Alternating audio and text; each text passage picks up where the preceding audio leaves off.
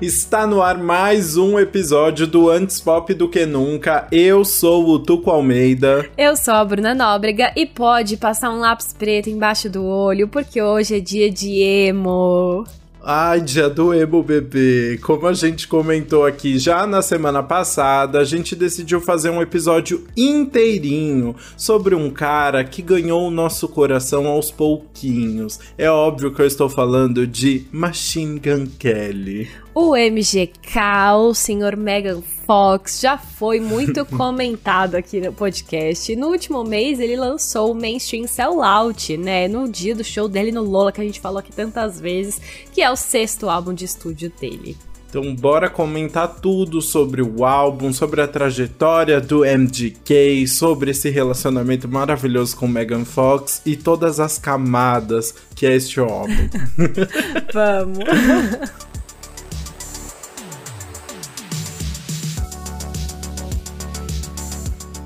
Colson Baker, mais conhecido como Machine Gun Kelly, é um rapper americano que ganhou seu espaço na indústria por suas composições que misturam um hip hop alternativo com elementos do rock ali. Ele lançou quatro mixtapes entre 2007 e 2010, até que ele assinou com a Bad Boy Records em 2011, que é a gravadora do Puff Daddy. Desde então, ele foi ganhando cada vez mais reconhecimento dentro do rap. E aí ele fez parcerias com nomes como Camila Cabello, Lil Wayne e Black Bear e acumulou algumas assim boas polêmicas para dar aquela pitadinha de rockstar. Ele adora uma tretinha também, né? Pois é. Mas aí, além de feats e, e álbuns, uma curiosidade muito legal é que ele também já fez vários trabalhos como ator. Inclusive, ele fez parte do elenco de Nerve, aquele filme péssimo com a Rema da Emma Roberts e com o Dave Franco. Ele, ele tem boas partes, né? Inclusive, se você jogar no YouTube Nerve é, Machine Gun Kelly, tem um, um compilado de quatro minutos com todas as cenas em que ele aparece no filme. Putz, quatro minutos é tenso. Mas ele, ele é o cara que protagoniza aquela cena no final com a arma. Ele é importante na história, tá? Mas não, não gosto do filme. Ai, não, filme chato. Mas é bonitinho. ah, eu gosto. Enfim, falando agora de música, né? É, o Machine Gun Kelly deu uma boa virada na carreira com o quinto álbum. O Tickets to My Downfall de 2020 marcou uma entrada completa dele no pop punk, e aí ele acabou deixando o rap mais de lado. O Machine falou na época que queria fazer umas músicas mais baseadas na guitarra para apresentar o instrumento para uma nova geração que não tinha ouvido os hinos do pop punk ou até mesmo as grandes bandas de rock que estavam, né, não tão em alta. Pois é, e aí o Tickets to My Downfall acabou se tornando o primeiro álbum número 1 um na Billboard do Machine Gun Kelly. E o single My Ex's Best Friend, em parceria com Black Bear, chegou ao sexto lugar da Billboard Hot 100, né, Hot 100, a melhor colocação que ele já atingiu no ranking. É, se eu não me engano, a única outra colocação que ele conseguiu na lista foi em, tipo, trin, lugar 31, que eu não sei falar em, em decimais. 31 Trigésimo, trigésimos primeiros, isso mesmo. Foi o feat com a Camila Cabelo, inclusive, tá? Eu adorava, foi a primeira vez que eu ouvi Machine Gun Kelly, inclusive. Olha, muito bom. Mas aí, né, fazendo um salto temporal aqui, pouco menos de um ano depois do lançamento do álbum, o Machine Gun Kelly já estava prontíssimo para outra. E aí, em agosto do ano passado, ele postou um vídeo ao lado do Travis Barker, o, o baterista do Blink-182, mostrando E namorado os... da Courtney Kardashian. É, e o senhor Courtney Kardashian, né, esse, esse quarteto maravilhoso aí, ele postou um vídeo no Instagram mostrando que os dois tinham tatuado a frase Born with Horns no, na lateral do braço. Na legenda, ele escreveu que Born with Horns seria o título do álbum e ainda colocou a frase de volta para o round 2, uma vez que o Travis já tinha produzido o Tickets to My Downfall. Mas aí, o destino é maravilhoso e nos causou um meme incrível, porque seis meses depois, o Machine Gun Kelly postou um TikTok falando pro Travis que ele tinha decidido mudar o nome do álbum. E aí, óbvio, o Travis deu muita risada quando ele viu que eles tinham tatuado algo que nem seria o nome do álbum aí. Mas foi através desse vídeo que nós soubemos que o projeto se chamaria Mainstream Sellout oficialmente. Esse, esse nome ficou até o final. Né? Ufa! No mesmo dia, ele tweetou: Eu sou qualquer coisa que você quiser, demonstrando que o Mainstream Sellout seria uma referência a quem acha que a fama mudou o Machine Gun Kelly ou que ele se vendeu para a indústria, né? Mainstream Sellout seria esse vendido para dar para dar streams, né? Tipo, ele faz qualquer coisa para ser ouvido. Basicamente isso, né? Essa tradução livre. É, exato. É tipo mainstream, falando das músicas genéricas ali que estão que estão no, no topo, e sellout que já tá já acabou, né? Foi foi vendido até o final. Então essa pessoa que realmente assim tá fazendo de tudo para ter fama, basicamente, né? Inclusive, em uma entrevista pro programa Sunday Today da NBC, o Machine Gun Kelly contou que não gostava de fazer álbuns semelhantes. E aí, por isso, o Mainstream Sellout seria quase que um oposto ao anterior, porque ele gosta dessa juxtaposition, segundo a, a palavra que ele usou. e ele diz que queria algo ainda mais guiado pelo som da guitarra. E ainda acrescentou: Eu estudei tickets e ouvi o som claro que eu tinha feito. Para este álbum, eu apenas apaguei as luzes. Uh, bem dramático. Em português não fica tão bom, né? Mas ele tava falando do som bright, né? Aquela coisa mais leve, mais clara, mas aí ele pegou esse bright, essa clareza e apagou as luzes. Ele é muito dramático, eu adorei. E, e ele é tão dramático que ele chegou a falar que a sensação era de que ele tinha sido atingido por um raio na época que ele tava fazendo, fazendo tickets e ele se sentia completamente diferente. E aí agora ele não sentia mais medo medo e abre aspas aqui, não há nada me impedindo de ser meu verdadeiro eu. Ele chegou até a se comparar com um furacão. Você quer Jade Picon? Hum. Porque assim, ele é um novo homem aqui pronto para se mostrar em mainstream sell out. Pois é, e apesar do drama e dessa pegada mais dark, o Machine repetiu muitos colaboradores do álbum anterior. Ele assina a composição de todas as músicas junto com vários outros nomes. Quem se destaca é justamente o Travis Barker, como a gente já tinha citado, que também é o principal crédito na produção de todas as faixas. Entre os nomes repetidos aí dos dois álbuns estão o Nick Long, que tem um projeto de indie pop chamado Dark Waves, e o Brandon Allen, que também é conhecido como Slim XX, que eu achei um nome chiquérrimo. Né?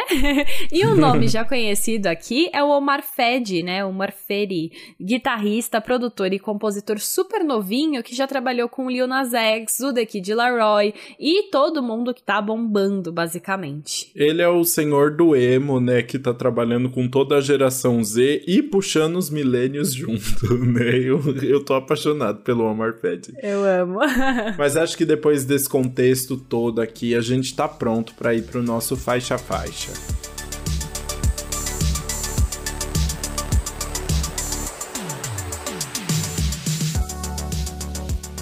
Vamos começar então com a ex-faixa título, né? Aqui não é mais faixa título, mas é a primeira aqui de todas, Born with Horns. Sim, a tatuagem não foi em vão, tá, Travis Barker?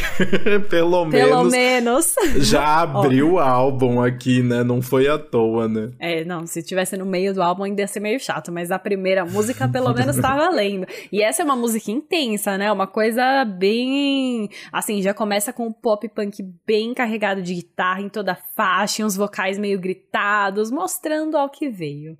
Exato, né? Apesar de não ser a faixa título, realmente abre o álbum e mostra esse novo pop, a nova versão do pop punk que o Machine Gun Kelly quis trazer para esse álbum, né? Traz uma um, uma guitarra mais pesada mesmo, tem um, um, lado mais dark mesmo, e aí na letra, basicamente, ele tá brigando com o rótulo de ser um vendido da indústria, né? Ele tá o tempo todo nesse conflito, assim. Ele canta: Eu prefiro ser uma aberração do que o fantoche de alguém. Solte sua coleira, eu não pertenço ao circo. Eles cortaram minhas asas assim que meu nome estava em letra cursiva. Agora estou a seis pés de profundidade. Acho que minha vida não era perfeita. Parece, no final, ele tá falando como se estivesse dentro Enterrada, do túmulo né? ali, né? É. Uhum. É. E é engraçado dele falar de, disso do túmulo, porque a música, é, no refrão, principalmente, ele mantém essa visão bem negativa do, do que vem pela frente, né? Ele uhum. fica falando, neste filme eu sei, não há final feliz. Então é interessante ele falar assim, que ele vai passar tudo e ele vai acabar morrendo, né? É o que vai, ele tá trazendo na música. É, em várias músicas, na verdade, desse álbum, ele fica falando sobre a morte, às vezes parece que ele tá até falando de uma outra vida, né? Assim, ele acredita em vidas passadas e reencarnações e tal, né? Então parece às vezes que ele tá falando de um outro plano já mesmo, e essa é uma delas, né? Pois é. E aí a gente quer entender esse título, né? Born with Horns é nascer com chifres, ou a pessoa nascida com chifres.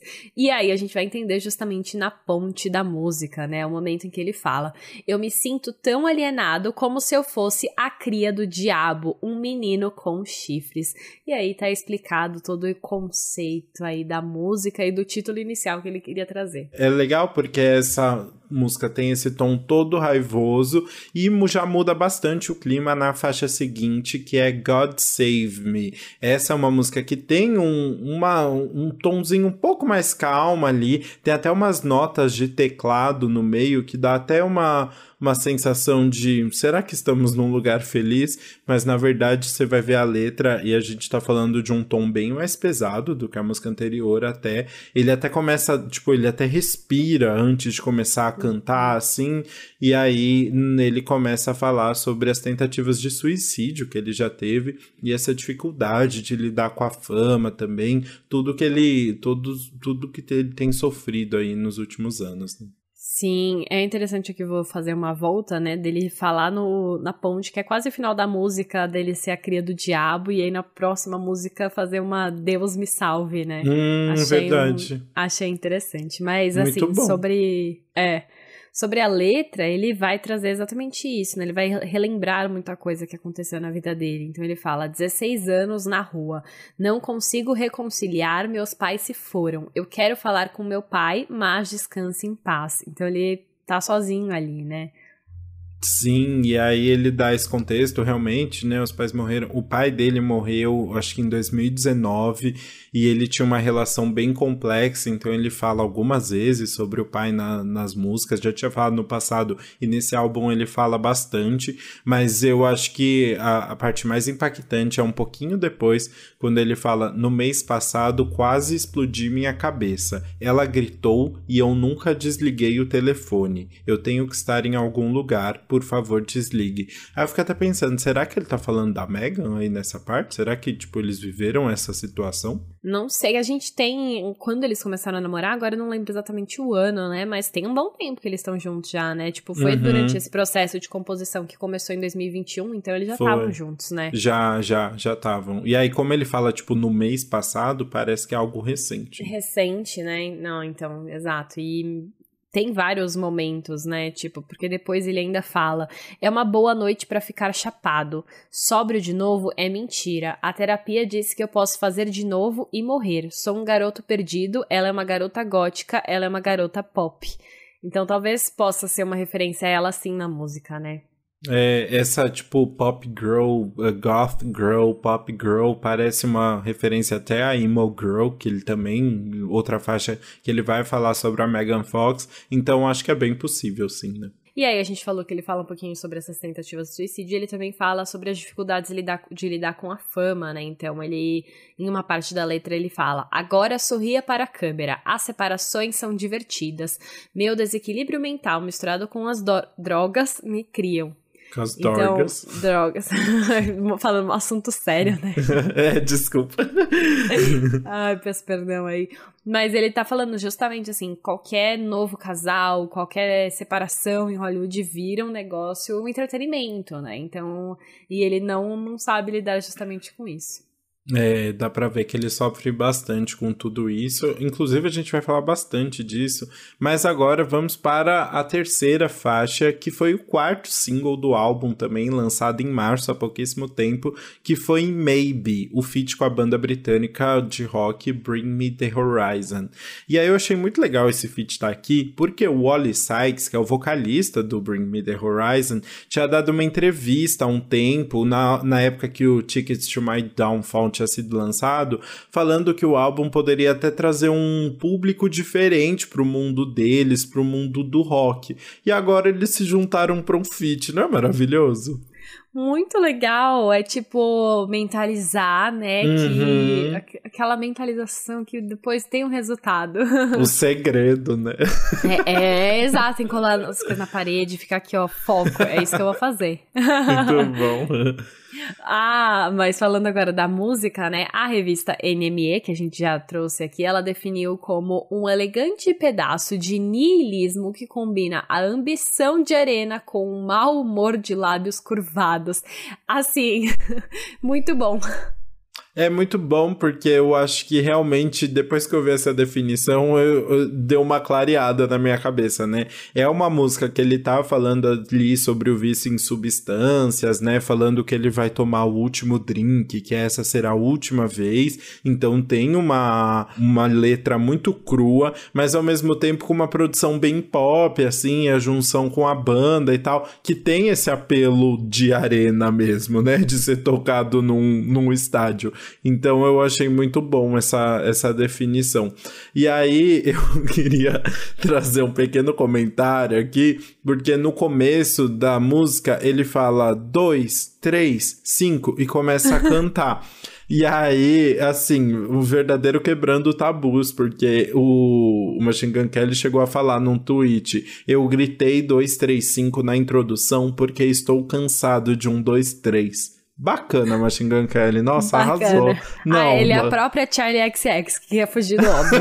Exatamente, mudou toda a indústria agora. Mudou, mudou inclusive a forma de contar, o sistema numérico. Ai, sacanagem. Mas enfim, vamos voltar aqui e falar do pedaço de niilismo, né? O cabelo. O que, que tem nesse mau humor de lábios curvados dele, né? Hum. Nessa música ele fala sobre o vício em substância, afirmando que é, o que ele tá tomando vai ser o último drink, que ele vai pra parar, né? Ele fala: Eu decidi esta noite, estou bebendo o último, estou bebendo o último. Bebo enquanto minha consciência me come. Eu estou tomando o último, estou tomando o último. Estou pronto para deixar você ir. Parece até uma hora que ele, tipo, tem horas que parece que ele tá falando com uma pessoa, assim, tipo, né? Com uma uhum. pessoa que ele amava e tal. E aí, eu até numa primeira, numa primeira lida ali da letra, a primeira vez que eu ouvi a música, eu fiquei até com a impressão que ele tava falando, tipo, como se ele fosse morrer, sabe? Porque ele fala, tipo, então... tenho que ir em... Você também ficou com isso? É, especialmente depois da segunda faixa, né? Agora eu li essa, essa parte da letra, eu falei, ué, pode ser o último drink é, que ele vai tomar na vida, porque ele vai morrer, justamente pensando no que a gente acabou de falar da segunda faixa, né? Sobre suicídio e tudo mais. É, então, eu acho, eu li, dá pra, dá pra entender das duas formas, assim, né? Mas pelo nome, pelo maybe ali, que dá a intenção de, tipo, talvez eu pudesse fazer diferente, talvez não sei o que lá, é uma frase, e essa frase de, tipo, essa frase do, essa, essa é a última vez, esse é o último drink, é muito de quem tá é, que, quem é alcoólatra e, e tá tentando se convencer de que vai melhorar e tal, né? Mas eu acho que ele fez essa brincadeira de propósito, porque parece que tem hora que ele tá se despedindo de alguém e que ele vai morrer, enfim, né? Alguma coisa assim. Pois é, ele. Cê, acho que você não terminou de falar a frase, né? Que ele fala. Ah, né? é. Tenho que ir embora, espero que você entenda. Eu tento esconder meu rosto como um homem procurado. Talvez eu vá embora antes que você conte até 10. Ainda Sim. mais se for contar dois, três. Isso é. Ai, nossa, gente, é horrível. Mas realmente o. Essa, essa parte dá muito a entender que ele tá falando com alguém, né? Mas você sabe que tem outro significado aí por trás desses versos, porque eu achei interessante essa questão do eu tento esconder meu rosto como um homem procurado, né? Falando um pouquinho dessa questão da fama, de paparazzi, que você fica escondendo seu rosto, né? Uhum. E aí eu vi um, alguns fãs fazendo uma comparação bem legal, que ele estrelou um filme chamado Taurus. Ele escreveu, na verdade, o roteiro, co-escreveu o roteiro e estrelou um filme chamado Taurus, tipo Touro, que ainda não estreou, mas que é um filme que fala sobre um rapper que vai, tipo, crescendo na carreira e que ao mesmo tempo vai se autodestruindo. É uma história meio autobiográfica ali, porque é muito parecida com a história do Machine Gun Kelly, né? E aí, no filme, ele usou um cabelo longo, tipo o cabelo do Kurt Cobain, assim, acho que foi realmente inspirado no Kurt Cobain.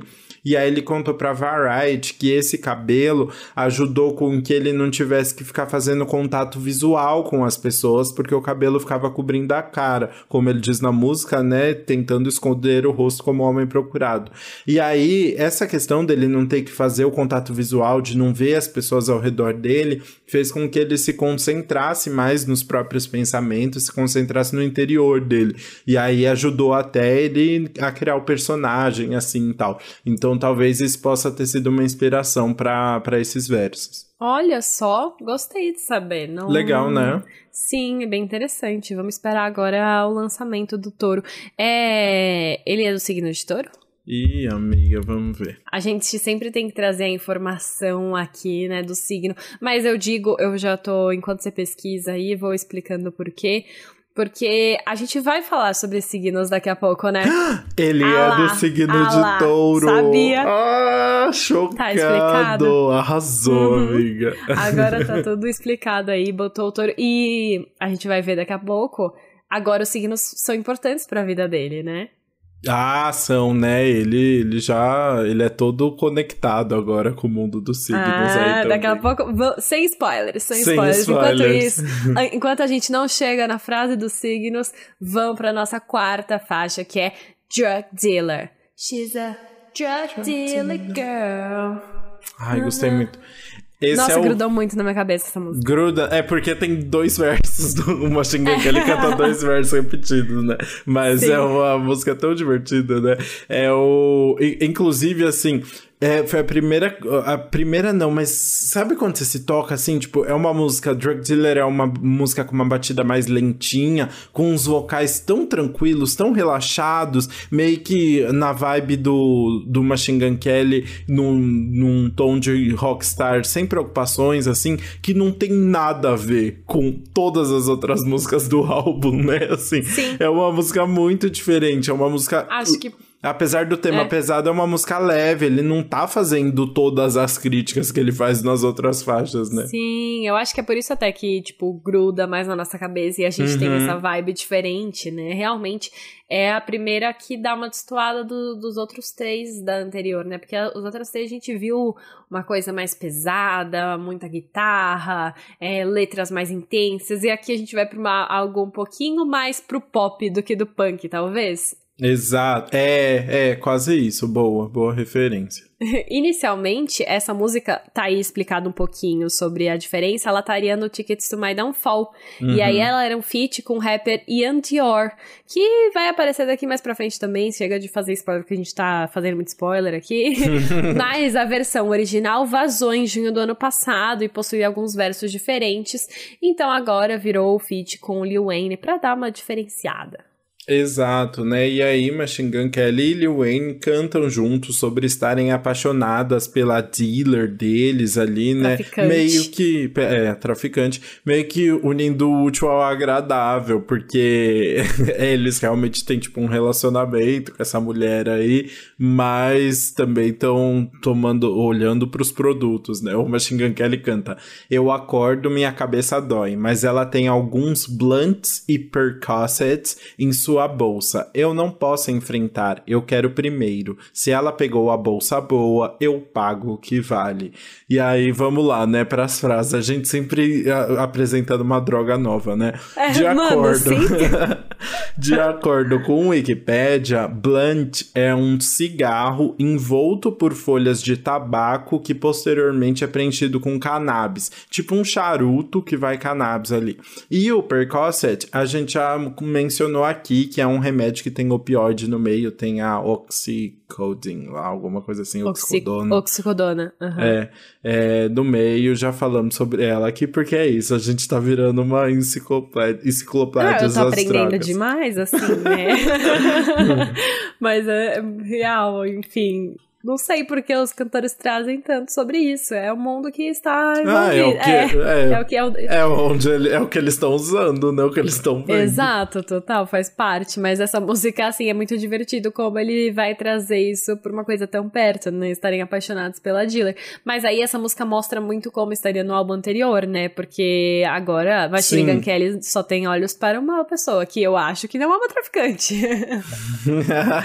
eu acho que não. Mas a música tem até tem essa questão, né? O Tickets to My Downfall era um álbum que tinha o, a tal da clareza, né? Era um álbum um pouco mais upbeat, né? Tinha uma felicidadezinha menor, maior ali, né? Um pouquinho mais de pop. Então essa música se encaixaria, né, no, no álbum anterior, né? E nesse álbum ela é o pontinho de luz, sabe o ponto de luz do Luke? É o pontinho de luz do álbum aqui, né? pois é. E aí depois do pontinho de luz, a gente vai pro pontinho de respiro, porque é o interlúdio, hum. né? Machine Gun Kelly colocou um interlúdio aí no meio que se chama Wall of Fame, Parede da Fama.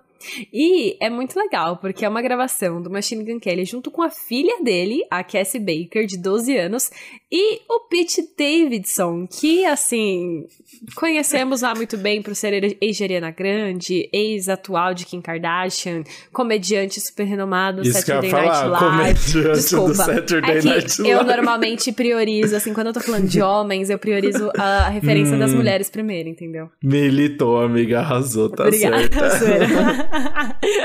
Perdão, desculpa. Mas enfim, o Pete Davidson também é conhecido como o melhor amigo do Machine Gun Kelly. Sim, os dois são muito amigos, já deram várias entrevistas juntos, fizeram algumas coisas juntos também. Eu já vi, é muito legal. É, que revista que é? É a Variety, eu não lembro. Que faz o detector de mentira, sabe? Ai, eu amo! E aí eles fazem juntos, juntos. assim, é tipo um teste da amizade que é super divertido, porque o Pete Davidson é hilário, assim, é maravilhoso. Aham, uhum, muito legal. Mas enfim, essa música não é uma música, não é um interlúdio. Eles estão falando de um mural da fama que tem a foto do Machine Gun Kelly, mas não tem a foto do Pete. E aí o Pete fala: Eu acho que mural é besta, mas eu queria estar nele. Isso faz sentido? É muito legal porque é, é uma conversa claramente despretensiosa ali. Ninguém sabe que mural é esse. Tem um povo até que tirou umas fotos de uns murais que tem em, em Los Angeles com foto de gente. Falou, será que é esse aqui? É, mas é uma conversa muito despretensiosa, mas que eu acho que faz uma conversa tão bem com o que você tá falando do álbum, sobre essa questão do que é ser fama, e a fama é isso, né? É besta, não significa nada, não traz nada, mas todo mundo quer ter, né? Porque, assim, só porque foi criado, só porque tem um outdoor lá com a cara de um monte de gente, você tem vontade de fazer parte, de estar tá lá também, né? E esse álbum todo é ele refletindo sobre o que, que a fama e o, o mainstream sellout trouxe para ele. Porque não é que ele tá só se defendendo nesse álbum, né? Ele também tá fazendo uma avaliação de que em quais momentos ele também se sente como esse cara vendido, né? Pois é, e aí falando nisso, a, o interlude termina com o Pete falando: Enfim, espero que a próxima música seja um hit. Curta o álbum de Machine Gun Kelly. Qual é o nome do álbum? E aí já emenda com a próxima faixa, que é justamente a faixa título Mainstream Sellout. Muito bom, eu achei bem criativo isso, porque dá uma cortada. Tipo, o Pete Davidson tava falando alguma coisa e a música corta assim e já cai em mainstream sell out, que é uma, assim, carta aberta a todo mundo que criticou o Machine Gun Kelly depois do lançamento do Tickets to My Downfall, porque todo um monte de gente começou a pensar: ah, ele merece mesmo fazer rock? Será que ele é um vendido? Será que ele tá fazendo isso para ganhar fama? Ele também deu várias entrevistas polêmicas. Então, ele juntou tudo isso e botou numa música só. É, então, ele teve algumas brigas pelo caminho que também fazem parte dessa resposta, né? A principal delas foi com o vocalista do Slipknot, o Corey Taylor, e a treta foi bem longa, mas o Machine começou a criticar bandas de rock, falando que eles usavam sapatos confortáveis nos shows e não se entregavam. Aí o Corey respondeu sem dar nomes, falando que não gostava de artistas que deram errado em um gênero e decidiram ir pro rock.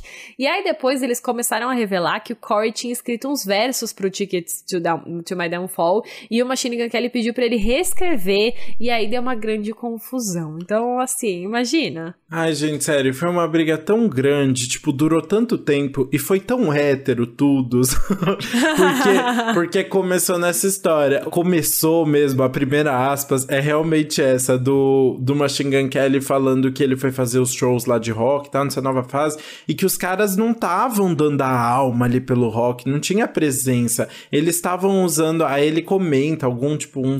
Ele tá, tipo, estavam usando uns New Balance, eles falam, sabe? Tipo, uns sapatos muito confortáveis. Tem que usar. Aí ele fala: tem que usar Dr. Martins, tem que usar Chucks, tem que usar. tem que usar Vans, você tem que se entregar, não sei o que lá. E aí o Corey começou a responder, foi isso. Aí depois o Machine Kelly veio com essa história falando: a verdade é que o Corey inscreveu pro meu álbum e, e só que não ficou bom e eu não quis e agora ele tá magoado. E aí o Corey começou a postar print dos e-mails mostrando que ele tinha mandado e aí eles tinham falado, tipo, meio pedido umas mudanças porque não tinham gostado. Aí o Corey também falou, pô, não faz sentido. Enfim, sabe uma treta que não faz sentido, mas que marcou o suficiente pro Machine Kelly botar numa música aí um, algumas referências, na verdade, nada muito direto, né? Mas ele canta tipo, eu ouvi o feedback. Eu sou um poser com uma guitarra e uma gargantilha, escondendo-me sob os óculos de sol. Eu fiz um álbum, eles odeiam a tracklist. E aí ele vai ali meio que citando vários comentários que ele ouviu, né? Tipo, tudo de ruim que falaram do álbum. Ele tretou com o Conor McGregor, que é um lutador, assim, e as pessoas falaram, meu Deus, imagina se eles saíssem no soco, né? Porque o Conor McGregor tem o dobro do tamanho do Machine Gun Kelly e do, dos músculos também. Ou até mais. Enfim, mas é uma coisa, né? Machine Gun Kelly está sempre envolvido nisso, faz parte do, eu ia falar do charme. Será que faz parte do charme? Será que é bom a gente falar que faz parte do charme? Melhor não. Eu não sei. Eu sei que a gente pode falar, assim, emendando nesse. em toda essa conversa sobre briga, a gente pode falar da próxima faixa, em que ele vai falar de uma briga um pouco mais sensual em Makeup Sex. que é muito uh. bom. Esse é mais um feat com o Black Bear, depois do sucesso de My Ex's Best Friend, né? E aí agora eles vão falar aqui numa música mais calma e mais romântico sobre um relacionamento bem caótico de, um, de uma duplinha que gosta de terminar só pra fazer o famoso make-up sex depois, o sexo de reatar. Reconciliação. em português. De reconciliação, muito melhor, Isso. parabéns. Na letra ele fala: Bonnie e Clyde prontos para morrer. Dois túmulos mais tarde esta noite você me disse para parar de esperar. Eu posso sentir suas costas quebrando de bruços. Coloque o cachimbo. Isso é uma Ai, metáfora? Eu achei tudo confuso. É, ah, não sei, é possível. Ele fala put the pipe, que pode ser cana, então eu acho bem possível. Ah, não sei. Ah lá. O. Ah lá. Ah lá. Ai, Por que, que ai, todo álbum tem a música do sexo? todo álbum, né? E. Ai, mas uma música sem graça, né? Assim, gosto muito do Black Bear, acho Black Bear legal, mas uma letra tão bobinha, né? Quando. Depois em... de tudo que rolou em My Ex's Best Friend de sucesso, as expectativas estavam altas e foram grandemente decepcionadas, né? E tem músicas bobinhas no álbum, tipo Drug Dealer, que anima, que tem uma ironia legal. Makeup Sex é só uma vibe. Ah, é uma vibe bem ele e Megan Fox mesmo, tipo. Ai, muito, muito roqueiro, sabe? Sangue, umas coisas assim, muito noturnos. Muito noturnos, muito bom. Enfim, a gente não tem mais nada a acrescentar para essa música. Vamos para uma que tá sendo bem falada aí de Nossa. todas, né? A que a gente mais tem para comentar. Emo Girl, nossa oitava faixa, que é o segundo single do álbum, lançado em fevereiro, mas parece que já tá aí rodando há bem mais tempo, porque é o que a gente ouve é essa verdade. música, né? É a parceria com a Willow, filha do Will Smith, que tre... zoeira.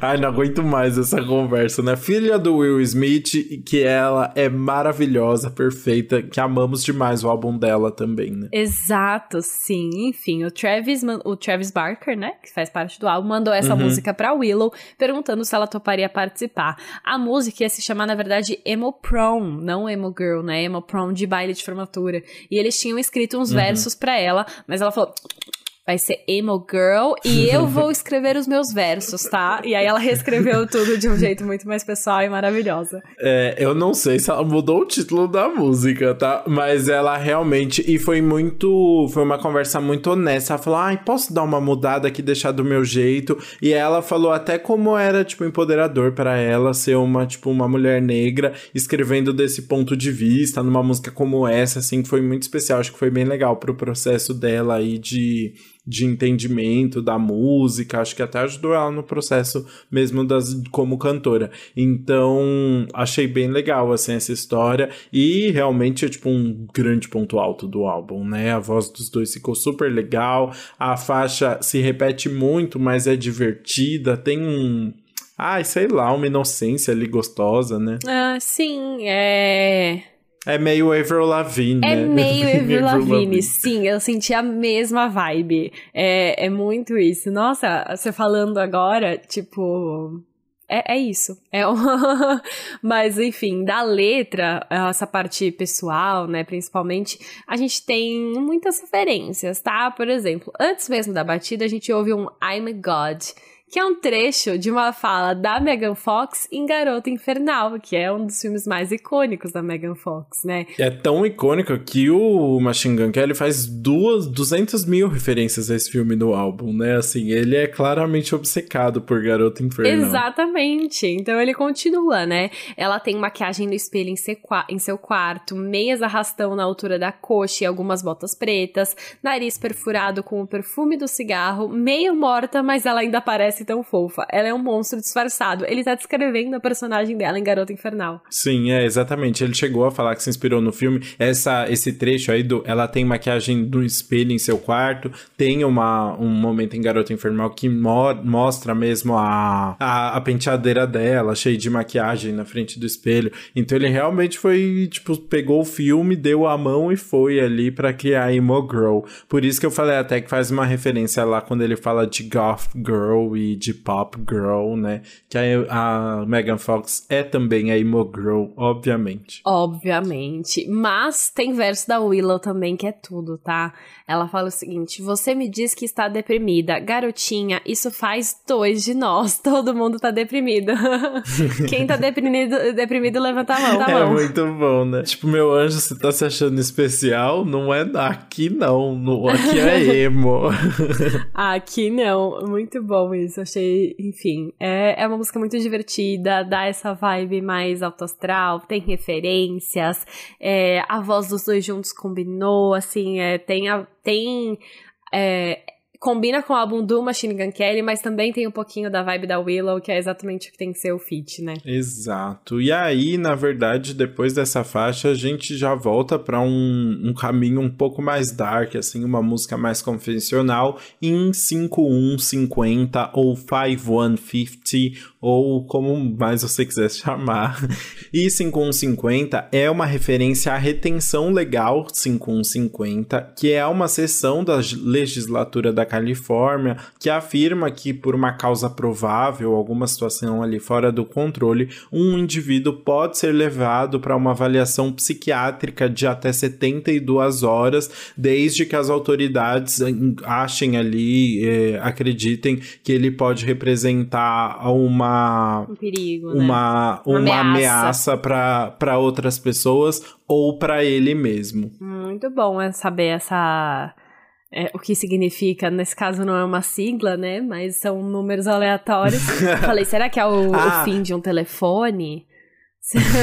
não, mas também tem 5150 também é o nome do álbum do Van Halen de 1986, que eu acho que faz a referência a essa mesma sessão da legislatura hum, aí. Faz muito sentido, né? Porque essa é uma justamente, justamente uma música que fala sobre como ele é capaz de ser perigoso para ele mesmo em alguns momentos. Então, como ele tá falando justamente sobre isso, eu acho que é um é um nome que se encaixa muito bem ali, né? Exato, né? Tem uma. Tem inclusive momento das, momentos da música que parece que ele tá gritando com ele mesmo. Ali no refrão, ele canta um verso e depois ele canta logo em seguida e os, o, os vocais estão meio justapostos, assim, sabe? E aí parece que ele tá, tipo, numa, numa batalha interna muito grande. Então acho que todo, toda essa questão do dele ficar se enfrentando e dele ser esse grande perigo para ele mesmo fica, fica bem claro. Pois é, e na letra também, né? Ele fala: Eu estou a alguns goles de puxar o gatilho. Autoabusivo no limite. Se ter você será meu correio. Peraí, quê? Cara, é, é, é, muito difícil mesmo. Na hora eu entendi, eu já esqueci. Autoabusivo no limite. Se ter você será meu. Ele é autoabusivo no limite. Se ter a pessoa amada será o coveiro dele, entendeu? Será o que vai jogar ele para baixo da cova. É. Matá-lo. Que ele fala, tipo, my hum, grave digger, sabe? Tipo, será my grave digger. Ah, é muito bom. Agora eu acho que eu entendi. É realmente uma letra um pouco complicada aqui, né, pra gente interpretar, mas na verdade o significado é claro, né? É uma música que. Ele é profundo, ele é poeta. é, mas enfim, ele também tá passando por um sofrimento ali, né? Ele já falou sobre a bebida na, na, na música, já falou sobre, enfim, querer se machucar em muitos momentos. É, Machine Gun Kelly precisa, enfim, tomar cuidado, se cuidar um pouquinho também. Fico preocupada. É, não. É, e todo esse sofrimento continua na faixa seguinte, inclusive, que é Paper Cuts.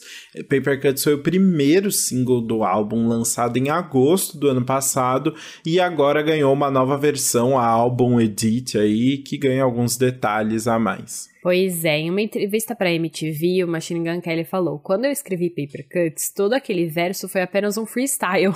Não há nada para se esconder atrás. É apenas uma boa música. Ele foi lá fazendo, fazendo, gravou e ficou, entendeu? Mas eu adoro que ele fala que é, é apenas uma boa música, sabe?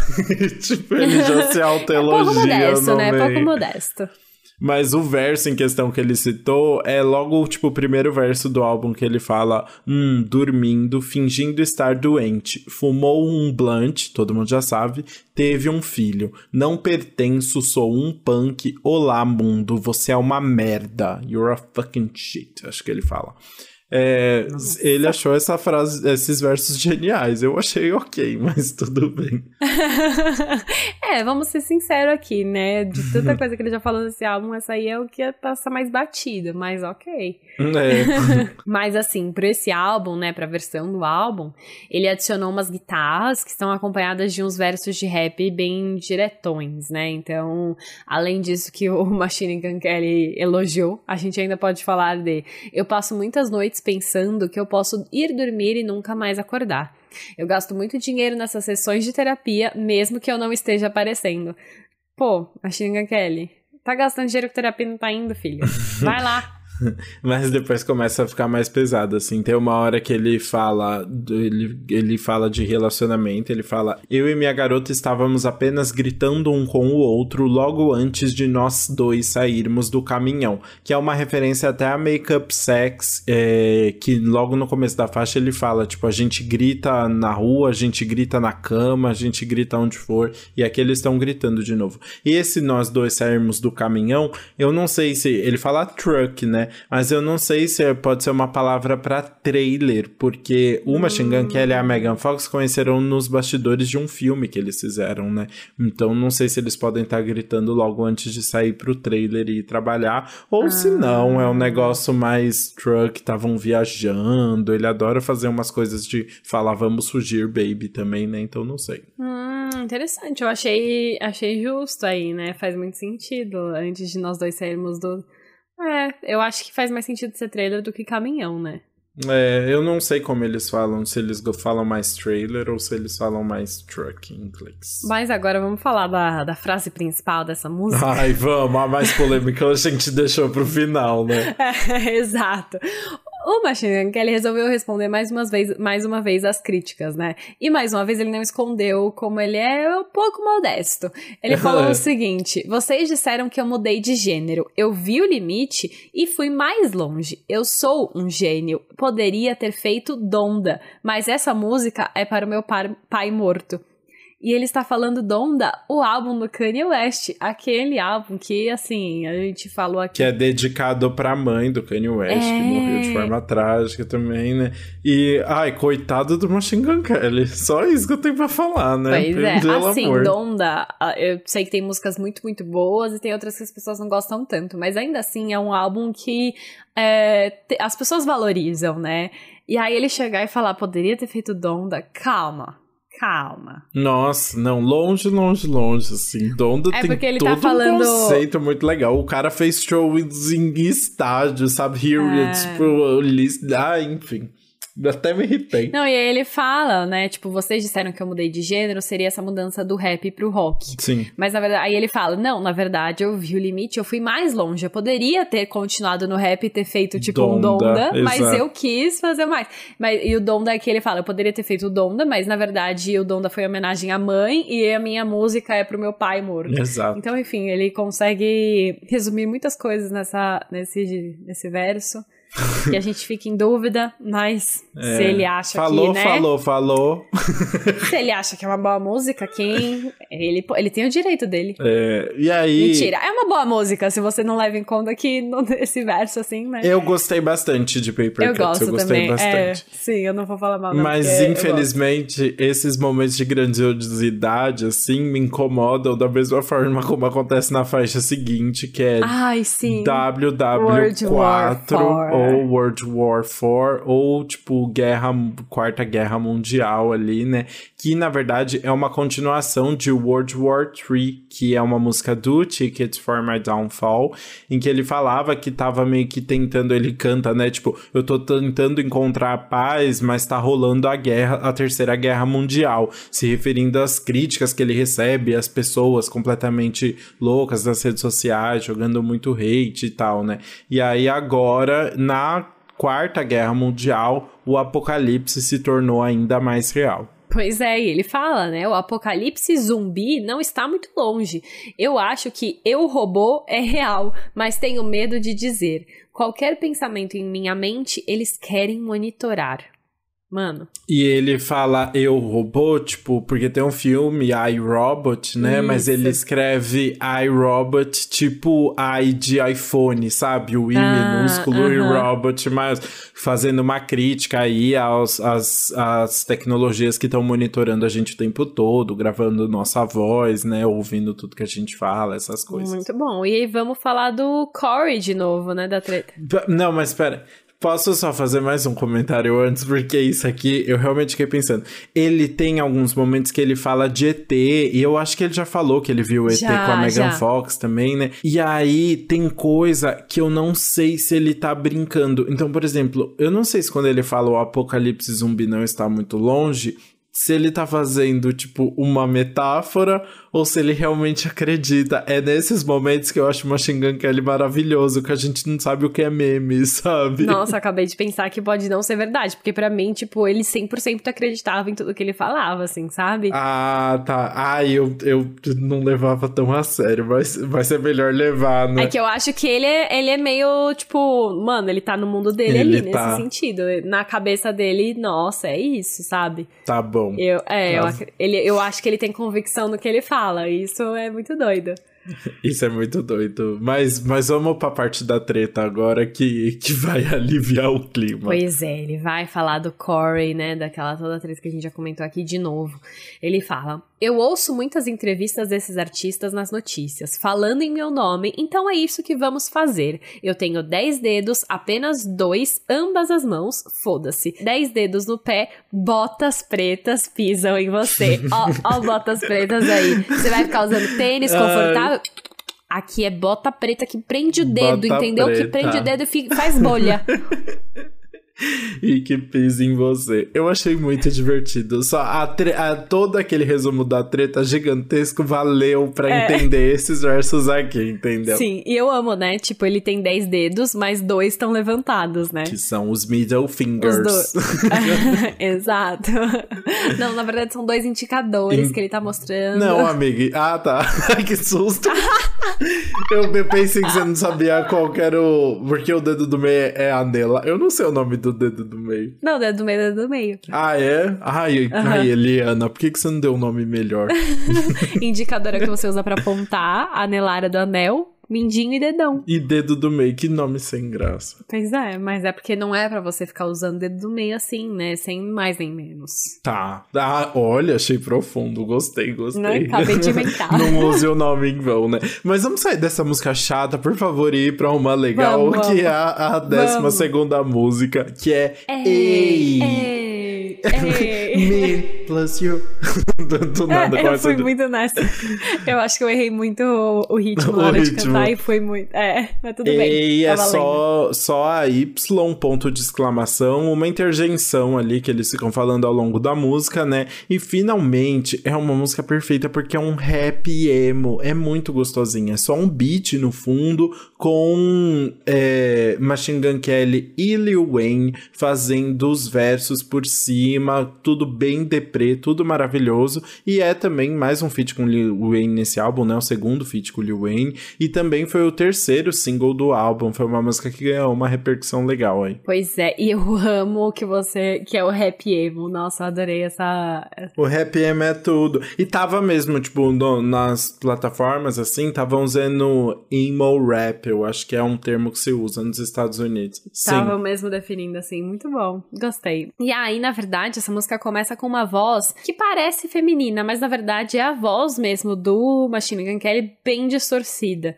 É, e foi engraçado saber disso, porque eu achei que, eu ia, que a gente ia pesquisar quem era a voz feminina, né? E na verdade era só ele. Os fãs criaram teorias, acharam que ela é uma cantora que eu não conheço lá, tinha toda uma história. E aí o Machine Gun Kelly teve que ir no Twitter falar: não, galera, é só a minha voz, tipo, com um agudo bem ferrado, sabe? Pois é. E aí, nessa música, ele vai apresentando como ele tá mal, né? De novo, ele continua. Os únicos comentários que vejo são negativos. As únicas playlists que eu gosto são as tristes. Sim, eu deixo o remédio entrar, eu sei que não ajuda no final, mas eu estou com depressão novamente. Eu tenho reunião às sete, não apareci. Dormi e acordei às sete da noite. Eu cortei meu cabelo como Britney. Eu amei esse final. Tá, tá bad. Do nada, uma Britney Spears ali. Mas ele não raspou o cabelo, né? Não, não saiu nenhuma foto dele de cabelo raspado, saiu? Raspado não, acho que ele só cortou curto, né? Mas você sabe. Ah, é um fato interessante, eu não sei se tá conectado, né? Na briga com o Corey do Slipknot, no final teve uma hora que o Machine Gun Kelly virou e falou assim: Ai, Corey, vamos deixar isso tudo de lado e vamos fazer um cover da Britney Spears junto, meio que tirando ah. sarro, assim, já que você é vanilla. E aí ele quis citar Britney novamente, não sei se teve ligação, mas vejo aí que tem uma, uma fixação com Britney Spears. Ah, justo, agora entendi. De fato, tem uma fixação novamente, uma ref aí a tudo. Mas não, não rolou nada raspado oficialmente, só ficamos nesse cortezinho. Sim, e aí depois, pra, depois da, da ref de Britney Spears, Machine Gun Kelly decidiu falar de Anitta na música Fake Love Don't Last, porque a Anitta have been faking love, have been faking, faking love, love with you. Poxa, eu achei que por um momento eu falei, ué, ele Não, fala... Gente, é uma grande fake news, só porque o nome da música é Fake Love Don't Last, não tem nada sobre a Anitta aqui não, tá? Pelo amor de Deus. não quero criar fake news. Sem fake news. Esse é o quarto feat com o Ian Dior, que é um rapper porto-riquenho americano, que a gente comentou lá no começo. E ele já começa com mais uma referência à Garota Infernal. Assim, sorte de Machine Gun Kelly que tem uma namorada que tem tanto filme que dá pra fazer muita referência. Pena que ele só se prendeu à Garota Infernal, porque eu acho que tem a ver com a temática, mas assim, podia ter tem tanto falar de Transformers, sabe? Transformers, Meninas Mal... Meninas Malvadas não tá em Meninas Malvadas, eu errei muito. Não qual que ela... Tá não, mas qual que ela... ela usa? Tipo, que ela fica... Mano, ai, ah, sabe qual... Eu já lembrei o que eu amo com ela. Confissões de uma Adolescente hum. em Crise, que é com a Lindsay Lohan. É verdade. Ela, é menina... ela tá nesse ela filme. É a malvada. É ela? Ah, tipo, a popular Ai, da escola, que queria o papel que a Lindsay conseguiu. Ah, muito bom. Nossa, é, nesse filme maravilhoso. é maravilhoso. Nossa, eu acho que eu não vi nenhum outro filme com a Megan Fox além de Transformers. Sério? Não, esse aí eu, amo demais, sério. Enfim, mas... É, não, adoro Confissão de uma Adolescente, esse também... Voltando aqui à referência de Garota Invernal que ele colocou logo no começo, ele fala, eu assisti a uma cena de filme, fiquei com déjà vu, porque o antagonista parecia com você. É uma coisa tão bonita, eu a vejo através. Você tem um lado sombrio, bem, eu também tenho um lado sombrio.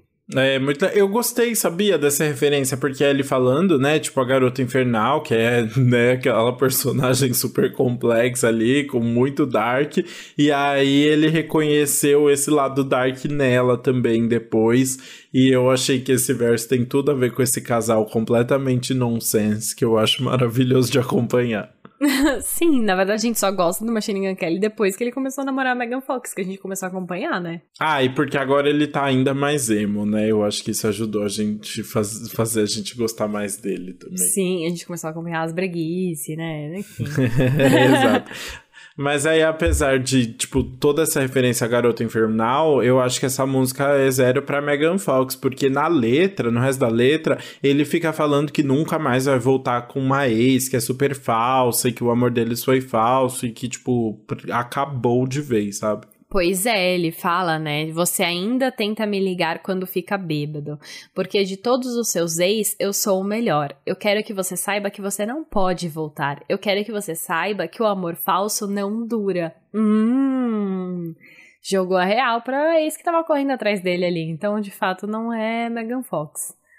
É doideira, né? Mas falando em falsidade, vamos falar da música seguinte, que também é só sobre falsidade, que é Die in California, um feat com três pessoas, Landon Barker, Young Thug e Uguna.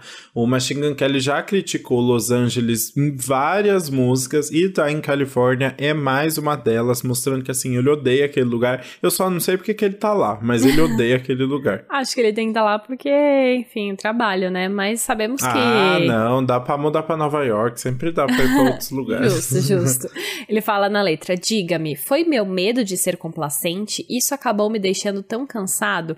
Eu sou miserável, embora eu tenha feito isso. Tenho uma casa nos Hills e eu odeio isso. Ele comprou uma, uma casa, tipo, no melhor lugar de Los Angeles e tal, e odeia. É, ele já falou várias vezes mal de Beverly Hills, assim, no, no, nas, aquela, aquela parte das montanhas que ele fica falando que, tipo, o The Hills tem olhos e tal, ele é todo revoltado. Mas a, a parte que eu gostei dessa música de verdade foi a parte do Guna, que eu achei muito divertida. Ele fica, tipo, no, na parte dele, ele acaba fazendo a menção a há várias marcas, há várias questões mais populares e tem uma parte que eu achei engraçado que ele fica falando que ele tentando, fica tentando fugir da Billie Jean, a Billie Jean fazendo uma referência à música do Michael Jackson ali de uma mulher que tá acusando ele, tipo, que é a filha dele, né? E uhum. aí o Gunnar falando, tipo, pelo amor de Deus, uma, cada semana uma mulher falando que, que eu tenho um filho, sabe? Eu achei divertido. Muito bom, isso de fato. isso é legal. Mas enfim, fora isso, eu acho que acaba tem, sendo muita coisa, muitos rappers na mesma música e acho que tira um pouquinho a profundidade, talvez. Eu acho a temática besta e eu não gosto dos, tipo, os versos do Young Thug no final, para mim, ai, desnecessário. Eu não sou um grande fã do Young Thug até agora, não. É... Mas eu, eu acho. Eu não entendi por que mais uma vez falar de Los Angeles. O que, que ele tem mais para reclamar de Los Angeles, sabe? Mas uhum. eu não. Mas foi uma música que, assim, me envolveu, sabe? Justo, justo. Bom, Agora a gente pode ir para a nossa 15 faixa, então, que é Sid and Nancy. Da onde veio esse nome? Bom, a gente te conta. Essa é uma referência ao filme Sid and Nancy, O Amor Mata, que é de 1986, baseado na história do baixista do Sex Pistols, que é o Sid Vicious, e a groupie, a fã dele, Nancy Spungen. Dois comentários. Primeiro, engraçado o filme ser de 1986, que é o mesmo ano do álbum do Van Halen, lá do 5150, né? Nossa! Não sei se foi Deus, coincidência. Gun Kelly. É, e aí, outro comentário, finalmente paramos de falar de Garota Infernal. o Machine Gun Kelly viu outro filme. Mudamos a Ele referência. alugou outro filme na Blockbuster pra gente comentar agora. Ufa, pelo menos. Mas aí, dando um spoiler aí do filme, né? O... Porque na letra o Machine Gun Kelly vai meio que descrevendo o relacionamento mega conturbado que o Sid e a Nancy tiveram. E o final da. Ele, ele meio que vai mencionando ali que é o final da história que o Sid acabou esfaqueando a Nancy num momento ali de muitas drogas e muita confusão. Ele acabou morrendo depois também. Então é uma história super trágica. Literalmente, o amor mata. O amor mata, como já diz o subtítulo em português. Pois é, nossa, que spoiler gigante no subtítulo em português, né? Agora que eu vi. Ah, mas é história real, É né? Aconteceu. É, então tudo bem. A letra, né, agora falando da música, como ele falou, ele fala: Rasgue minha camisa, sinto sua pele na minha. Este é seu, você pode tirar minha vida. Goteje minhas palavras na página. Sua faca não funcionou, não. Nós poderíamos ter morrido. E aí parece, não sei, que ele tá, tá falando de uma reencarnação dos dois, assim, tipo. A faca não funcionou, eles voltaram pro mesmo lugar. É, eu acho que parece até que ele tá falando desse relacionamento, tipo assim, e- e- ele, minha impressão que ficou, e aí eu posso estar viajando muito, que ele e Megan Fox são quase que uma reencarnação de Sid e Nancy, agora vivos, dessa vez a faca não funcionou, né, eles estão juntos, mas é esse amor que consome, né, esse amor que tá destinado, assim, Tenso. é, eu acho muito louco. Até porque tem uma hora que ele canta Conte até 10 e veja se eu morro. Que é uma frase bem parecida com Maybe, que ele canta Talvez eu vá embora antes que você conte até 10, que a gente comentou lá no começo. Então, parece muito que tem uma conexão com a vida dele, assim. Eu acho que ele tentou fazer essa relação entre Sid e Nancy e o, esse grande amor que ele tá vivendo também, né? Sim, faz bastante sentido, né, dele trazer isso aqui. Mas enfim, bem intenso. E aí a gente sai desse amor intenso que mata e vai até para um, um amor mais romântico, mas assim, enfim, faz um amor Um amor Mais ou astra- menos, é, né? Tipo, que é um amor que tá no, na história também, nos astros já, né? Um amor bem. Exato. que tá, está, tá escrito nas estrelas. Exato. É, é o que a gente falou, a gente deu spoiler lá no comecinho do episódio, que a gente ia falar de astrologia, tá aqui explicado a parte dos signos, tá bom? Desde a primeira entrevista sobre o relacionamento, o Machine Gun Kelly e a Megan Fox se chamam de chamas gêmeas, Twin Flame. E ela explicou em uma entrevista para um podcast americano o seguinte: em vez de alma gêmea, uma chama gêmea é realmente onde uma alma ascendeu a um nível autossuficiente para ser dividida em dois corpos diferentes ao mesmo tempo. Então, na verdade, somos duas metades da mesma alma, eu acho. Gente, olha isso. Ai, gente, que preguiça que eu tenho, mas eu gosto tanto. É aquele negócio, tipo, sabe? É. Você não consegue evitar. É o. Você não, Guilty não, pleasure. você quer saber mais, exatamente, dá uma agonia gigantesca. E aí na letra ele vai vai descrevendo toda a primeira vez que eles se encontraram, que ele foi amor à primeira vista, não sei o que lá. E aí ele faz uma referência à questão dos signos, que é maravilhosa, assim, parece que ele tá falando da primeira vez que eles se viram. E aí ele canta: Eu vi o seu rosto e você me perguntou o meu signo. Eu disse o meu e questionei o porquê. E você respondeu: Tudo está alinhado. Uh. Ai, eu adoro tanto, sério. Esse casal é completamente surtado, eu adoro. A- a- qual que é a entrevista que eles deram que a gente assistiu juntos? Ah, é aquela do, do You Are My Weed lá. É... Que The. Couples Quiz. Isso, ai, é perfeita Ai, essa sério, entrevista. assistam, Dá pra ver bom. várias vezes. Dá. Eu digo É por experiência viciante. própria. Mas, enfim. E E aí, no meio dessa música, que é a, a única acústica do álbum, né? É só a guitarrinha de fundo, uma grande homenagem pra Megan. Do nada. Você sabe. É. Só um comentário. É, meio que tá virando uma tradição. A última música do Ticket to My Fall Down é também uma música acústica que ele escreveu pra filha dele. E aí agora ele fez uma música acústica aqui que ele comenta sobre a Megan e que, enfim, vai ter outra relação com o que a gente vai comentar depois. Mas tá se tornando um padrão que eu achei bem legal. É interessante, não, não sabia desse padrão, mas aí é um. Enfim, se ele seguir em todos os álbuns, eu acho que é legal, sabe? Vai fazer sentido dentro de tudo. Bom, mas voltando aqui, na ponte antes disso tem uma gravação de uma conversa dos dois, que é meio complicada, que eu também não entendi muita coisa. O Machine Gun Kelly fala o seguinte: Eu sinto que, que estou saindo daqui e. Aí ela responde: Você se sente como o quê? Aí ele fala: Eu e você podemos apenas dirigir para algum lugar, podemos simplesmente sair. E ela fala: Ok, eu te amo. E aí é isso. Não entendi. Mas é um áudio aí que os dois têm juntos e eu acho que Machine Gun Kelly quis colocar pra ter a voz dela, né? É, então, eu, eu achei profundo porque, assim, primeiro, essa, essa fala aí dele do podemos apenas dirigir para algum lugar, meio que faz uma referência até a um verso de C.D. Nancy, que ele canta agora liga o carro, baby, e me tire daqui. Então, realmente, eu acho que ele quis fazer essa ligação com Megan Fox, com o relacionamento com a Megan Fox e com e a história de C.D. Nancy, mas é, eu, essa música ganha um outro significado nessa depois da ponte, assim, durante a ponte, na verdade, né? Porque rola esse esse diálogo dos dois e no fundo ele fica repetindo a frase: "Neste filme eu sei, não há final feliz", que é a mesma frase que a gente falou que ele cantava lá em Born with Horns no fundo. É. E aí para quem ouviu essa música de, de fone de ouvido bem alto, dá para ouvir um coração batendo no fundo e é um coração que para abruptamente. E aí depois que o coração para, a voz dele fica bem mais clara e ele canta: "Vá dormir, eu vou te ver em meus sonhos. Isso muda tudo. Agora eu tenho que te libertar." E aí muitos fãs especularam que o, o Machine Gun Kelly e a Megan Fox podem ter perdido um bebê, especialmente porque no material de Behind the Scenes aí, o Machine Gun Kelly escreveu: "Na verdade, essa música começou como duas músicas diferentes. Nenhuma delas expressou a tristeza que experimentamos por algo que deixarei em privado. Eu circulei de volta para essa música e decidi adicionar a história.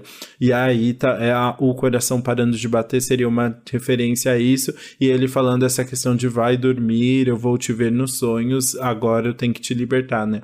E, e, e realmente, realmente parece que são duas músicas, porque começa com ele falando sobre como ele e a Megan Fox são esse casal que tá escrito nas estrelas e que estão juntos e que é amor à primeira vista e que são essa chama gêmea, né? E depois se torna é, essa música sobre, tipo, uma dor muito grande que eles passaram juntos. Pelo menos passa essa... essa um, um, ar completamente diferente mesmo depois do da ponte, né? Pois é, nossa, eu, eu fiquei chocada agora de saber essa história, porque é, Bonita, sim, é, né? Faz todo sentido aí entrar então dentro dessa música que é acústica e que tá falando muito sobre os dois. Eu não ouvi a, nenhuma vez com fone, então eu não tinha reparado no, no tal do hum. coração ali, né? Então eu acho que deve, tá, deve dar todo um impacto a mais pra música. Deu muito, e inclusive foi até por isso que eu mencionei, porque, tipo, no álbum anterior a música acústica era pra filha, e aí sabendo que possivelmente ele escreveu uma música acústica hum. que pode hum. mencionar também de um, um filho que não veio, né?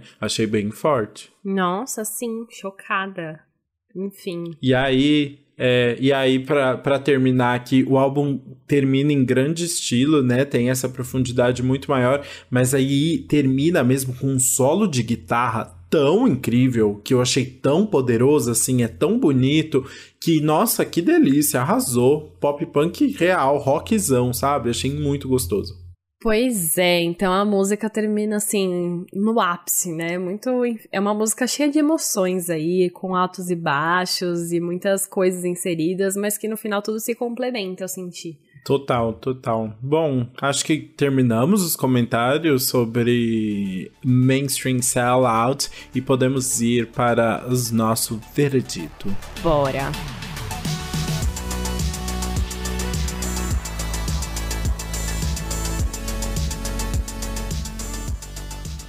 Começar com a música que a gente vai pular, é, eu senti durante o álbum que teve algumas que poderiam ser as suas opções, então eu tô curiosa para saber qual que vai ser a opção final. Olha, foi bem difícil, viu? Porque tem duas, assim, que eu realmente não gostei. A primeira é Makeup Sex, que eu acho sem graça. Uhum. Mas a que eu vou falar realmente que eu vou pular é hum. WW4 World War 4. Porque, ai, achei uma música. Tô chocada que a gente tá sintonizado ah, é? por, sintonizados Nossa. por dois episódios seguidos. Ai, que chique. Porque realmente, assim, uma música. Ele ficar comparando a uma guerra mundial ao, tipo, ataque das pessoas, é o que a gente tá vivendo, eu acho exagerado, assim, sabe? Tem guerras de verdade acontecendo, tem uma pandemia acontecendo, tem muita coisa real acontecendo para ele querer fazer essa metáfora, assim. Acho só desnecessário, não, acho que não cabe mesmo. Acho a letra sem graça, é uma música bem curtinha, então não, não dá nem para se interessar por ela, assim. A única parte boa dessa música é a fofoca do Corey, que ele responde super bem nessa parte mas só. Exato, eu senti a mesma coisa que você. Para você ter uma ideia, assim, tipo, até relembrar agora da faixa, especialmente falando sobre ela, mano, eu nem lembrava. para mim passou tão batido que é uma faixa que, tipo, quando eu fui, tava ouvindo pela terceira vez, eu falei, nossa, nem sabia que ela tinha, que ela existia no álbum. Uhum, Porque uhum. não chama nada atenção, ela passa ali também, até de. Enfim, não acho que acrescenta nada em ritmo e, e melodia ou em alguma novidade. E essa letra também só acrescenta de fato pela treta. Então, uhum. é, é isso, passou. Muito bem. Já quer emendar então na música que vai ficar no seu repeat? Quero, tá muito difícil. Eu, eu porque queria ser. não tem nenhuma ou porque tem várias? Porque tem. Não, tem várias, tem. Ah, eu, tá. Tipo assim, eu, eu não quero ir no óbvio, eu não quero falar emo girl. Sim. Porque. Ah, é, é vamos. Eu ia, eu ia colocar esse ponto, assim. Emo girl tá num nível acima de todo o resto. A gente tá. não tem nem o que falar. É uma música perfeita, a gente já falou dela aqui e, e todo mundo já ouviu também. Então vamos sair. É, emo girl é leite com pera. Exato, ótimo. E aí, eu gosto também de Twin Flame. Quando eu ouvi pela primeira vez, uhum. já chamou a atenção. E eu acho que, enfim, é uma música ótima para fechar aí. Gosto da história, gosto de ter Megan Fox.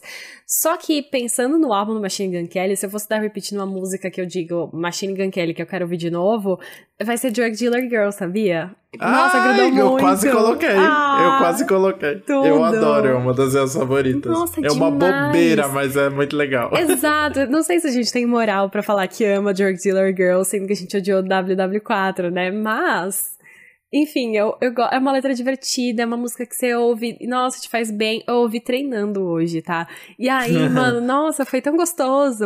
Foi, tipo, você começa já a reconhecer ela fácil, ela se destaca no álbum, mas ao mesmo tempo ela também se encaixa ali com os temas e tudo mais. Lil Wayne completa bem, enfim, é uma música que eu adorei. É, exato, é uma música descontraída, muito gostosa, também foi uma das minhas favoritas, mas eu acho que a que eu vou colocar no repeat mesmo vai ser A com o Lil Wayne Wayne, porque eu achei tão gostosinho esse rap emo. É o único rap do álbum, né? A gente tem até um pouco de rap em Paper Cut, que ele adicionou agora, né? Mas essa é a única música inteira de rap ali. E eu achei a batida bem gostosa, com os dois uhum. numa sintonia muito boa, assim. A, a voz do Machine Gun Kelly distorcida deu toda uma vibe, fica repetindo ali a música toda uhum. e é uhum. muito gostosinha, né? E, enfim, a, a letra já é a mesma, não, não é uma letra que que, acrescenta muita coisa sobre o que ele tá vivendo. Acho que tudo que tá ali tá nas outras faixas, mas é uma música que eu achei muito gostosa, assim, que eu curti bastante a vibe e que eu acho que juntou uma Shingan Kelly rapper com uma Shingan Kelly pop punk emo, sabe? Sim, eu também adorei essa. Eu foi quase foi uma das minhas opções também, porque foi até Gente, engraçado quando eu ouvi essa música pela primeira vez, eu fiquei, nossa, será que ela tem sample de alguma música conhecida ou eu já ouvi antes? Uhum. Porque ela foi single antes, né? E eu falei, meu, mas como eu já tô ouvi, né? Aí eu descobri que eu já tinha visto o clipe dela. E é um clipe também super divertido, ah. bem colorido, que eles estão cantando ali dentro de uma sala, meio iguais, fazendo umas coreografiazinhas. E aí eu falei, ai, ah, faz todo sentido. E essa também é uma daquelas músicas que gruda, né? Então, enfim, muito legal. Muito legal. Bom, bora então fazer nossos comentários aqui sobre o álbum, né? Você quer começar falando? Quero. Mas é, porque eu acho que eu vou, vou ser breve e sucinta aqui. É, eu gosto dessa versão do Machine Gun Kelly. Eu acho que a versão pop punk dele talvez seja a melhor versão. Acho que ele tem assim, acho que ele se encontrou aí É, eu gosto mais dessas músicas do que do rap. Isso é muito legal, assim. Eu acho que mostra um pouco da versatilidade dele, mostra que ele, enfim, é, consegue fazer bastante coisa.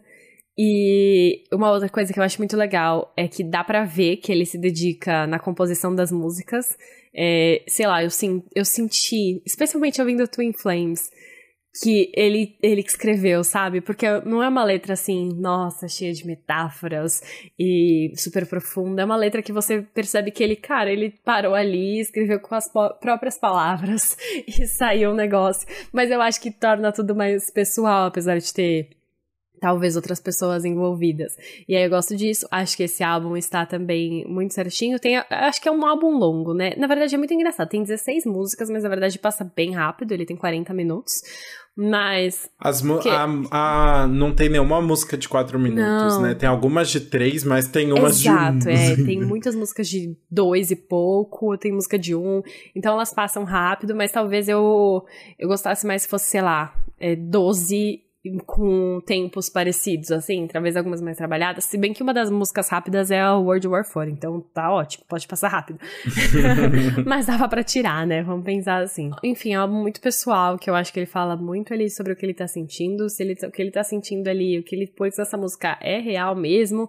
É, espero que o Machine Gun Kelly se cuide bem, porque, enfim, ele tem um talento aí, a gente espera ouvir muito mais dele no futuro. Concordo com você nesse sentido de ser um álbum que ele consegue ser muito pessoal ele falou isso, né? Que agora ele estava no momento que ele estava sem medo de, de falar toda a verdade sobre a vida dele e tal. E acho que ele faz isso bem, assim, ele consegue se abrir mesmo, né? E é isso, é mais uma pessoa recuperando o emo ali, recuperando o pop punk, que acho sempre válido e acho que ele faz isso de uma forma legal. Eu acho só que o álbum se repete bastante, a... ele fica na mesma temática em várias músicas, assim, né? E que muitas vezes não tem necessidade, às vezes abordando de uma forma é, simples demais, assim, Igual, assim, né? óbvia, né? Uhum. De uma uhum. forma óbvia, assim. É, e aí foi, do, depois, sei lá, na terceira ouvida, você vai perdendo um pouco o encanto, porque você fala, tá, já entendi, sabe? Assim, todas as produções têm a mesma pegada, a maioria, é, as, as, os temas também são parecidos, então você fica tá, qual é a necessidade aqui de tudo isso dentro de um álbum, né? Então, nesse sentido, eu acho que o álbum perde muita força para mim, assim, não, não é um álbum que dá vontade de, de ouvir sempre, porque eu acho que é um conceito muito limitado ali que ele usou para fazer. É, então, com certeza não foi um, um álbum que encanta mesmo. Mas, ao mesmo tempo, enfim, tem seus êxitos, eu acho que ele canta bem, canta com uma força legal, ele tem uma voz bem versátil, assim, funciona bem. Eu acho que ele acertou muito na nos feats. Acho que ele trouxe pessoas que complementaram muito bem a música, que trouxeram respiros legais ali pro álbum. Mas é isso, assim. Não é um álbum que eu vou ouvir muito, mas que tem uns singles interessantes e feats legais. Arrasou, eu acho que a gente tá na sintonia aí. E desse jeito, a gente nunca esteve tanta sintonia. Tanta sintonia, pois eu diria. É, maravilhoso. Enfim, assim a gente pode então terminar de falar do mainstream sellout e ir para o nosso quadro anti-single do Que Mal Acompanhado. Tudo. Tudo.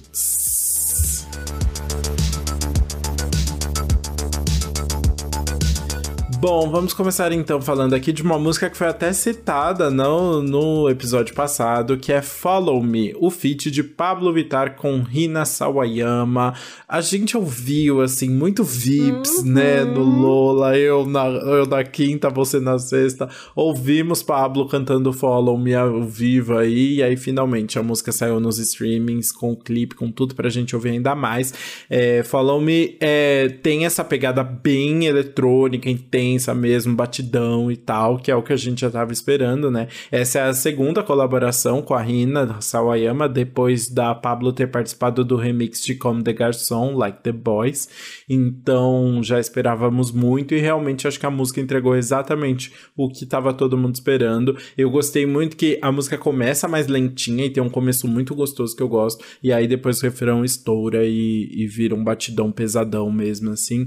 E acho que é o tipo, o tipo de música que a Pablo gosta de ouvir muito e que é legal, assim, ela fazer também um feat bem poderoso. Fiquei feliz com o resultado. Arrasou, também gostei muito.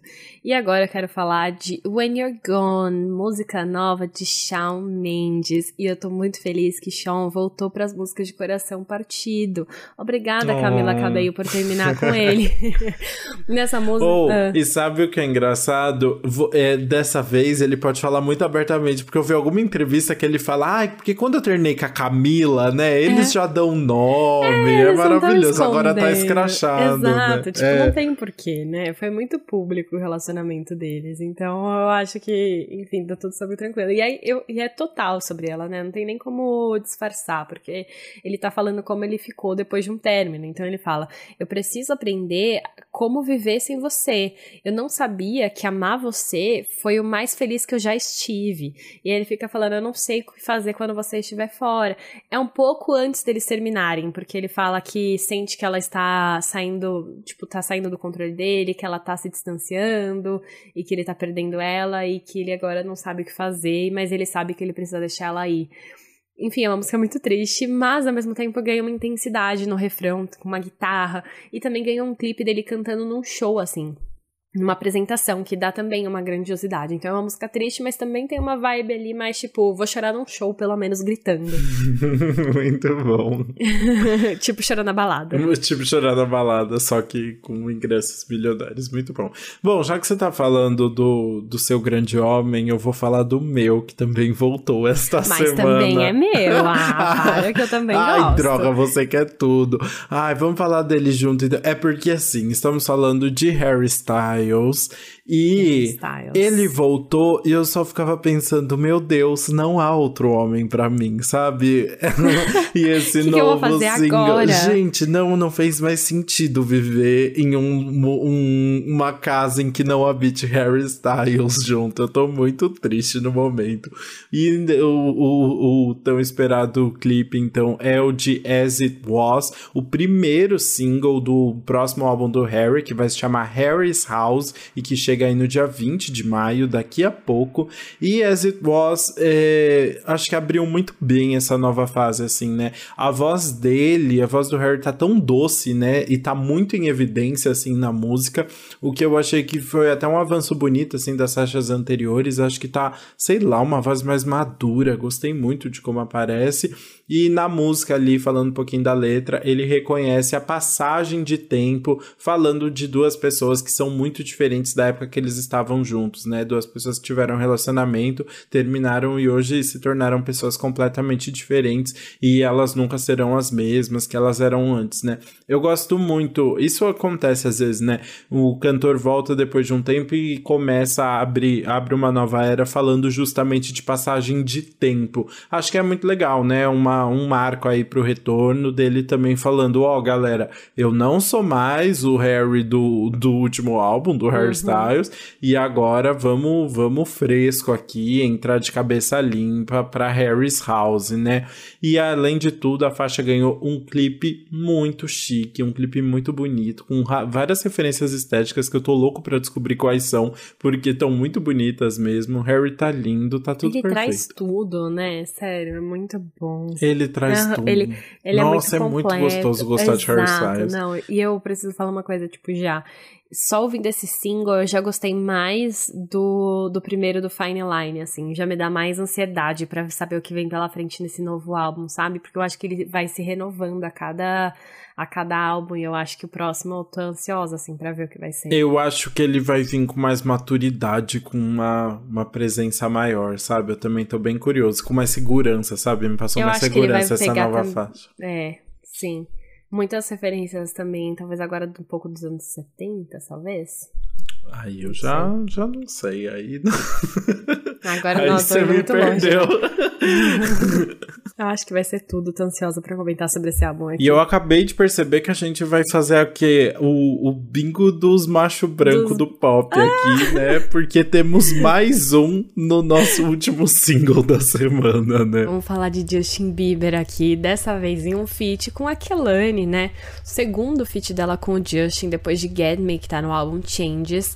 E essa música agora é Up at Night. Em um comunicado, a Kelani explicou a letra. É sobre ter uma relação saudavelmente obsessiva. Você está dizendo para alguém, eu te amo tanto que isso me deixa acordada à noite. Eu amo que ela ressaltou assim, é um pouco obsessiva, mas é uma relação saudável, não, não não problematize. Exato. E aí, Justin se junta a ela nessa faixa aí, que é uma faixa que vai integrar o álbum dela, o Blue Water Road, que tá esperado pro dia 29 de abril.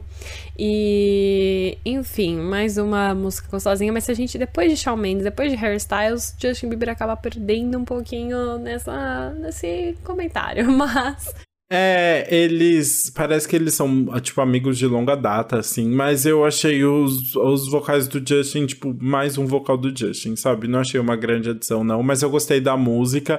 E. Ah, e Kelane, minha amiga, também assistiu o show dela no mesmo dia do Machine Gun Kelly. Não então, teve assim, Kelane no meu sabe? dia. outra, outra. Tudo bem, eu vi só um pedacinho de show dela, mas é isso. Enfim.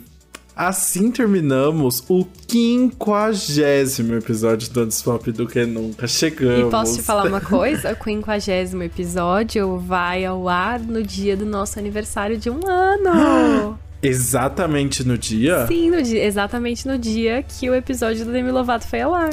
Eu tô chocado, mano. Qual que é a chance? Ai, olha, os astros, eles estão colaborando aí. É, mas Ai. Kelly ajudou nós. Feliz um ano, então, Feliz amiga, um ano de podcast. De do que nunca. Ai. Sério, que tudo.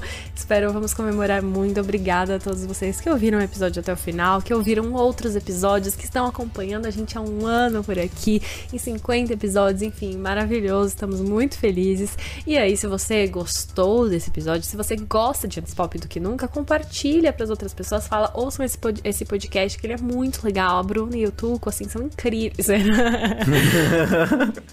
O, o Machine Gun Kelly, calma, calma aí, abaixa a bola um pouquinho. E também, no, então, não deixa a gente de seguir, seguir a gente nas redes sociais, arroba Antespop do que nunca no Instagram e no TikTok e Antespop Podcast no Twitter. Vamos conversar mais por lá, compartilhando os stories, tudo isso. E se você tá ouvindo pelo Spotify, não deixa de dar cinco estrelinhas aqui que ajuda na nossa avaliação também, tá bom? E é isso. A gente se vê na próxima terça-feira. Beijos. Beijos, manda parabéns pra gente. Sou carente.